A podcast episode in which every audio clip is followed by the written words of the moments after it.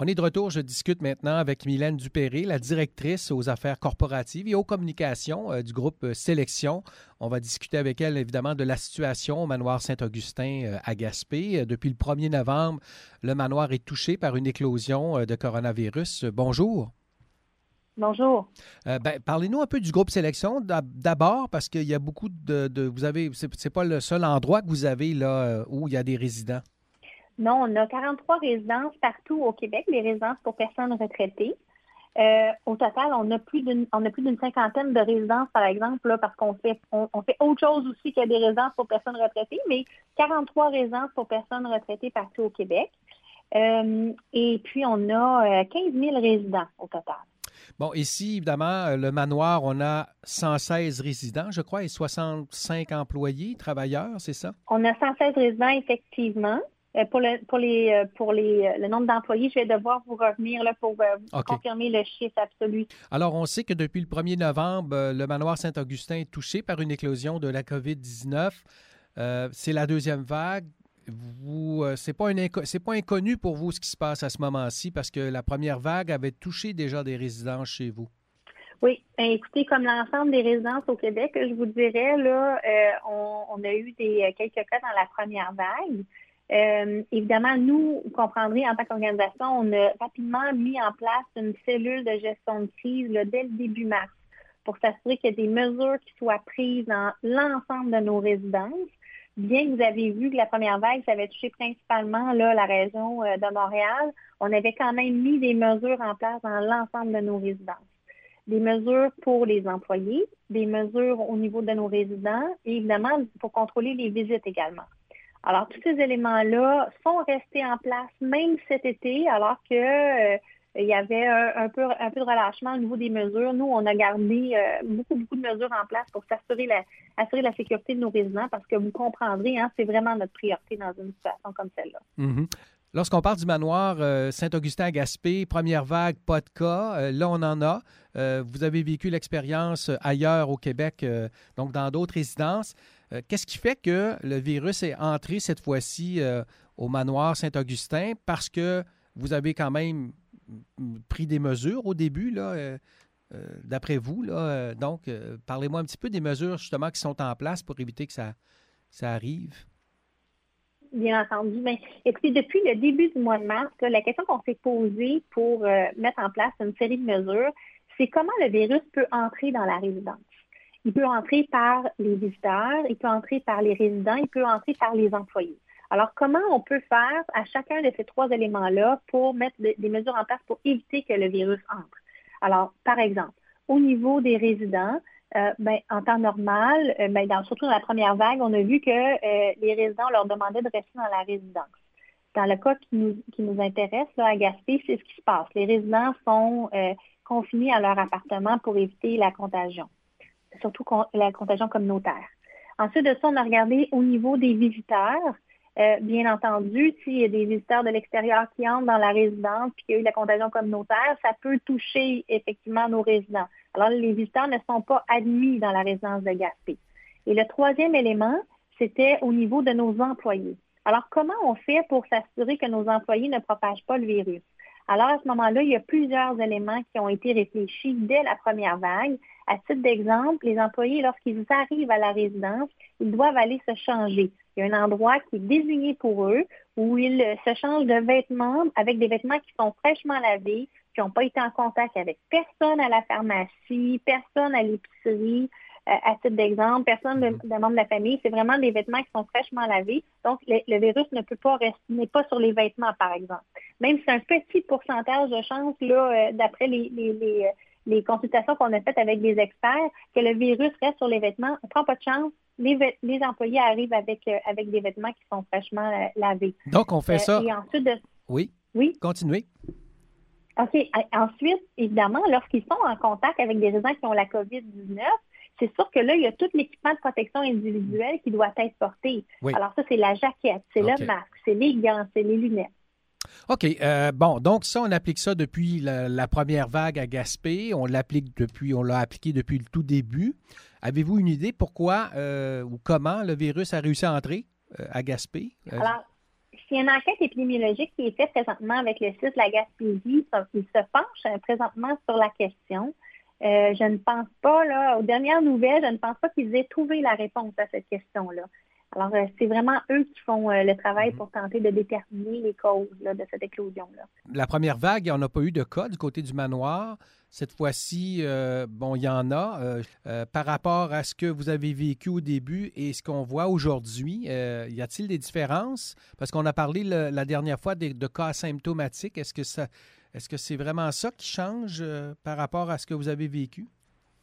Oui, on parle de plus de 99% de nos résidents qui ne sont pas atteints de la COVID-19. Là, puis ça, c'était vraiment dans, dans, toute la première vague. Puis au moment où on se parle, euh, on a 99,5% de nos résidents qui ne sont pas atteints de la COVID-19. Mhm. Alors, c'est sûr que la situation à Gaspé, euh, c'est une situation euh, particulière en ce sens qu'il y a beaucoup de cas asymptomatiques, comme on s'est parlé. En fait, la majorité des cas sont asymptomatiques.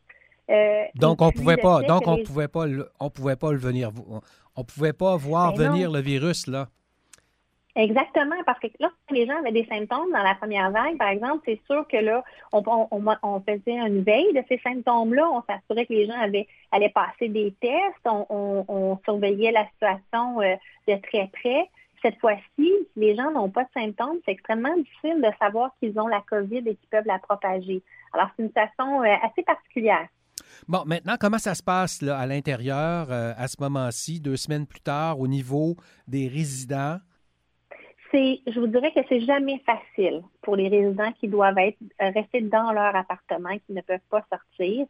Euh, c'est pas une situation qu'on souhaite, mais dans la situation dont on vit, c'est la qui nous permet de sécuriser le plus de résidents euh, possible. Alors nous, on travaille avec en, étroite collaboration avec le Gaspésie pour assurer justement cette sécurité-là. Euh, les résidents, évidemment, on s'assure de prendre le pouls, savoir comment ils vont, euh, il y a une escouade réconfort qui existe chez Sélection. C'est une escouade qui permet, c'est euh, composé d'employés qui placent des appels, qui vont voir les résidents, savoir comment ils vont. Et puis, et puis évidemment, quand on va porter les repas, c'est un autre moment, hein, parce que vous mm-hmm. savez, la salle à manger est fermée. Donc, on va porter les repas aux appartements on s'assure là, du moral des troupes là, à ce moment-là. Ça, c'est effectivement euh, très important, mais c'est pas une situation facile. Euh, je reviens aussi aux, personnes euh, résidentes parce que l'aspect d'anxiété aussi pour ces, ces résidents-là. Est-ce que sur place, il y a quelqu'un pour les aider? Bien sûr, là, il y a tous les employés, comme je l'expliquais, qui sont là, qui mm-hmm. s'assurent du, du bien-être des résidents plus particulièrement pour euh, la section de la ressource intermédiaire, euh, qui sont euh, des gens qui sont un peu moins autonomes que ceux qui se retrouvent dans l'ensemble de notre résidence. Il y a une travailleuse sociale qui est là, qui est affectée pour s'assurer justement du moral des résidents, pour s'assurer aussi qu'ils sont en contact avec leur famille. Ben, on ne peut pas inviter les familles parce que les visiteurs ne sont pas admis dans la résidence ni les proches aidants, mais il y a effectivement des démarches qui sont prises pour s'assurer que le contact entre les résidents et les familles se fait, qu'il n'y a pas de problème, par exemple, de technologie euh, et mhm. que si les gens ont un appareil comme une tablette ou un téléphone, que, par exemple, ils savent comment fonctionnent euh, euh, les, outils, les applications là, comme FaceTime pour pouvoir se voir quand on se parle. Ça fait une différence, ça. Alors, euh, ça, c'est sûr que tout est, tout est mis en place en ce sens-là. Les employés, eux, euh, pour leur part, comment ça se passe? Mais je pense que ce qui est plus difficile pour les employés, et c'est vraiment particulier à Gaspé, c'est tout le sens de, la communauté. Hein. Les gens veulent absolument être là, ils ne peuvent pas être là, ils ne peuvent pas aider, ils doivent rester à la maison. Et ça, je pense que c'est ce qui est le plus difficile pour eux. Oui, il y en a 18 là. C'est ça, il y en a 18 qui seront comme retirés, là. Mm-hmm, exactement. Donc, il y en a qui font du travail à distance, là, qui essaient de communiquer, euh, de travailler le plus possible à distance pour voir qu'est-ce qu'ils peuvent faire pour aider de leur côté parce qu'ils sont euh, tellement dévoués, je dois vous dire, c'est, assez impressionnant. Euh, mais ceux qui, bientôt, là, on peut voir qu'il y en a qui devraient réintégrer parce que, bon, la période est terminée, la santé publique donne leur accord à ce qu'ils reviennent travailler. Euh, et ça, je pense que ça va faire un grand bien pour tout le monde. Parce que aussi, j'imagine, là, le travail, c'est différent d'avant. là, il y a une panoplie de mesures et encore plus quand on est en éclosion. Oui, effectivement. Déjà, depuis le mois de mars, là, euh, vous le savez, là, on s'en est déjà parlé. Les, les, euh, les, résidents doivent euh, les, employés doivent absolument porter un équipement différent. C'est-à-dire que ils doivent toujours, depuis, depuis le mois d'avril, pour être plus précis, le, le, masque, en fait, pour les employés, c'était avant ça, ils devaient porter le masque toujours dans la résidence. Euh, les résidents, vous le savez, devaient aussi porter le masque dans la résidence lorsqu'ils sortaient de leur appartement.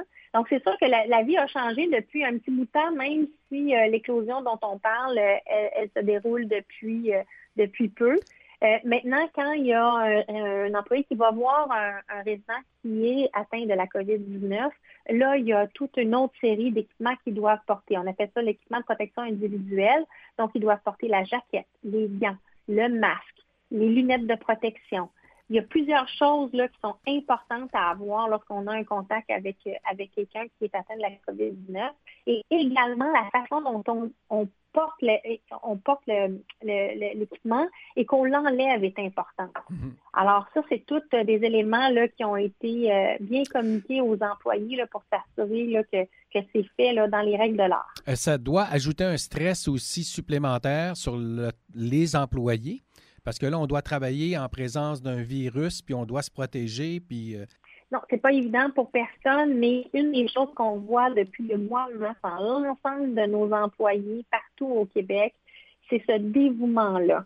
Ce dévouement-là d'aider les résidents malgré le fait qu'ils pourraient euh, être atteints eux également, que certains le sont aussi on voit qu'ils sont vraiment euh, dévoués à aider les résidents, qu'ils côtoient. Hein. C'est, des gens, ils se côtoient là, à longueur de journée. Alors, c'est certain que, cet attachement-là aux résidents et que tout ce dévouement-là. Euh, en terminant, on a vu hier euh, le nombre de cas, ça a diminué. Il y a seulement un travailleur, un résident.